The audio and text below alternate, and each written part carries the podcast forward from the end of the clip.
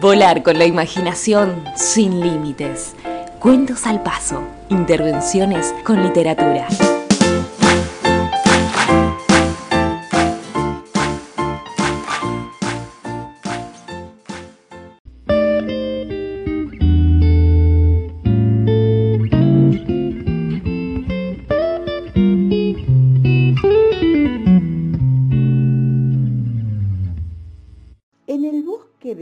Balanda, precioso bosque que queda bastante lejos de aquí, había una vez en la que la paz era la reina del lugar.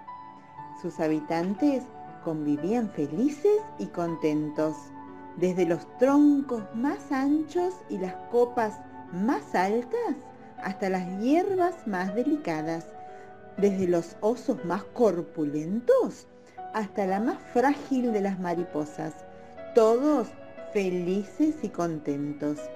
Las personas no habían penetrado aún en ese bosque y a este cuento habría que colocarle ya mismo el cartelito de colorín colorado, si no fuera porque llegó un día en el que esa paz, esa tranquilidad de la día una vez del principio, se convirtió en otra vez.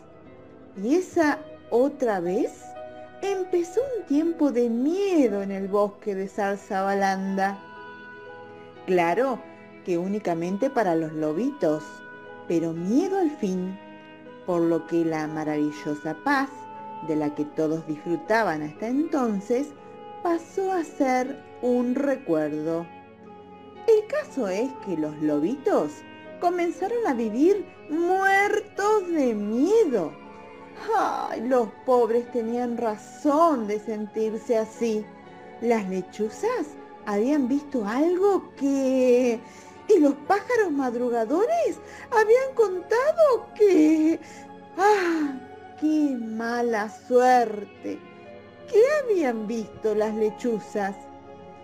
Pues a una nena solitaria silenciosa y cubierta con una caperuza, recorriendo de noche los dos únicos caminitos que daban vueltas como serpentinas a través del bosque de Balanda. Ella los atravesaba una y otra vez, como si quisiera aprender sus recorridos de memoria.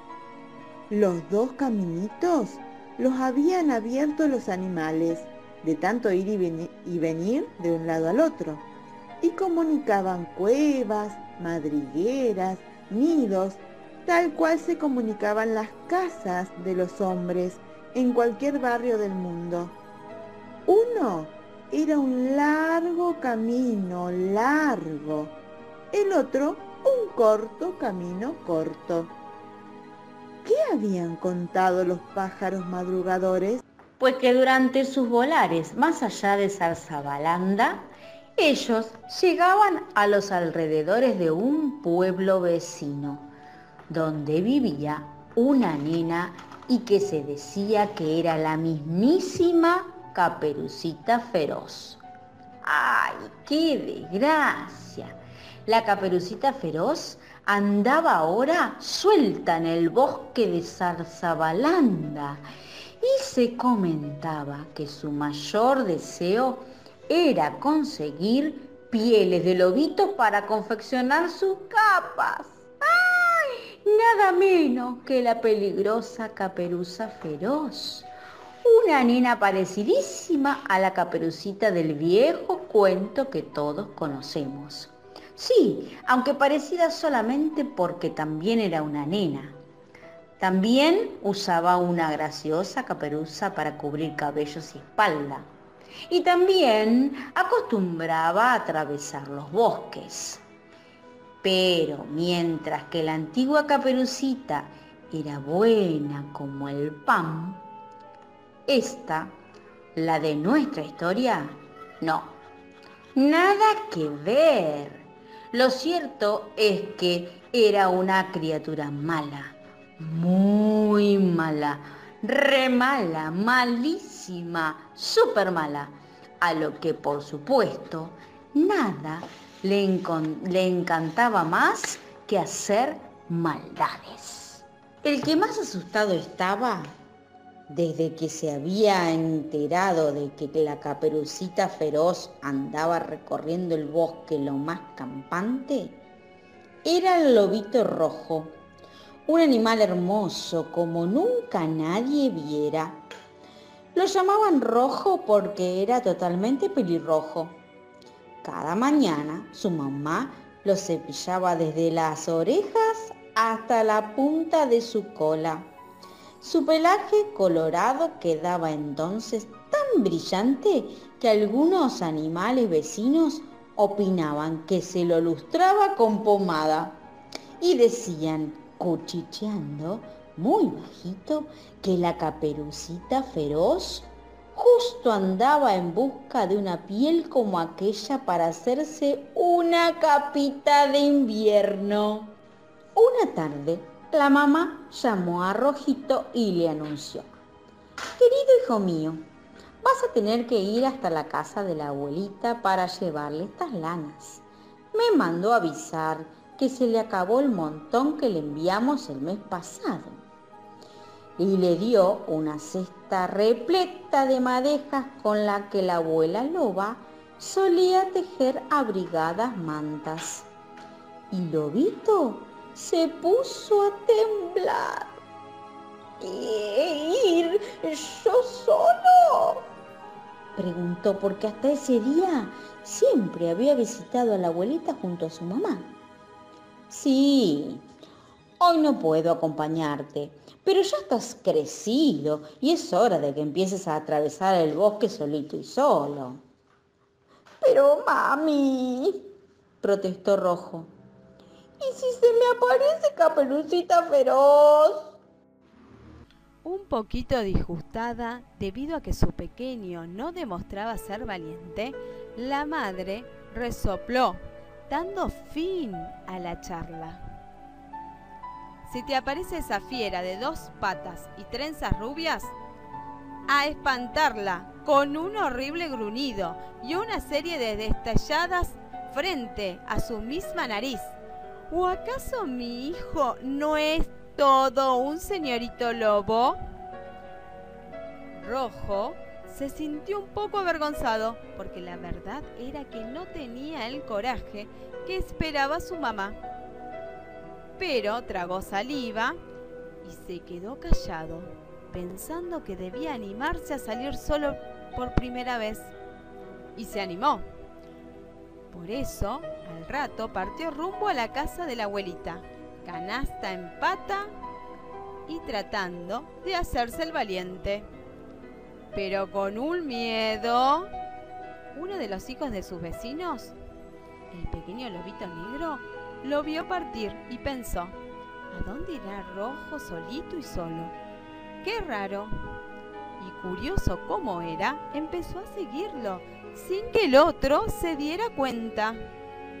Por más señorito lobo que fuera, como decía su mamá, Rojo tomó el camino más corto, ese tapizado de piedrecitas y apenas bordeando por algunas matas enanas.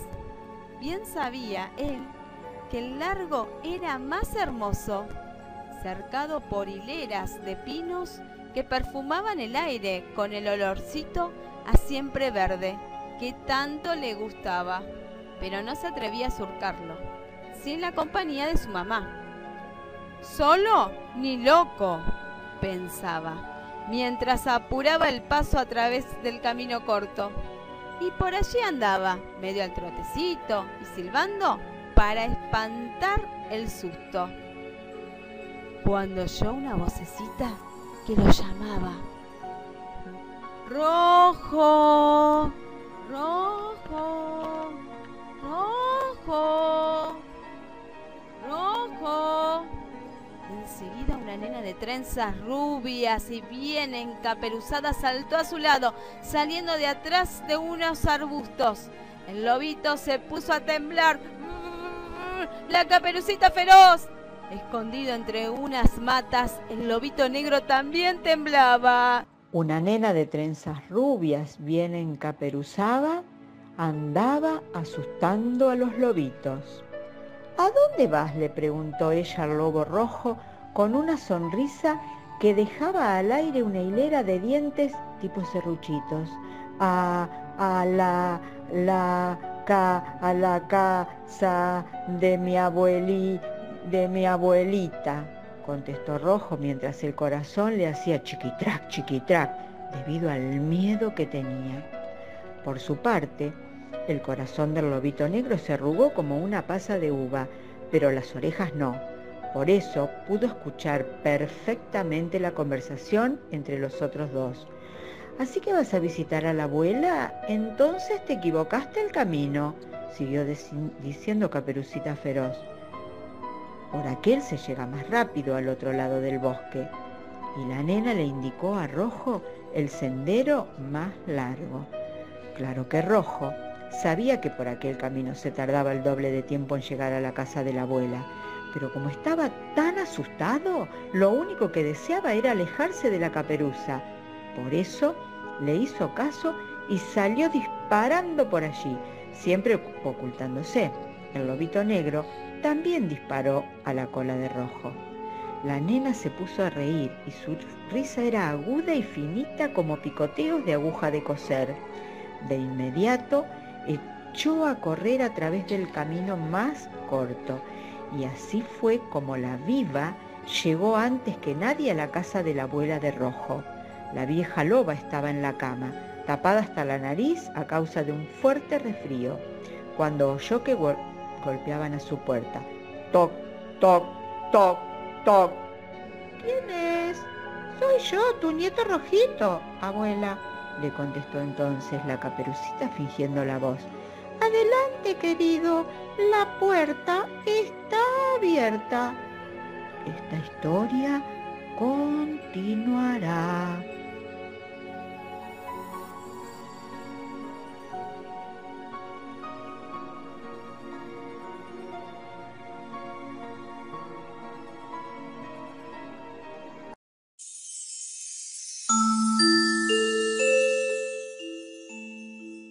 Te esperamos en el próximo episodio de Cuentos al Paso.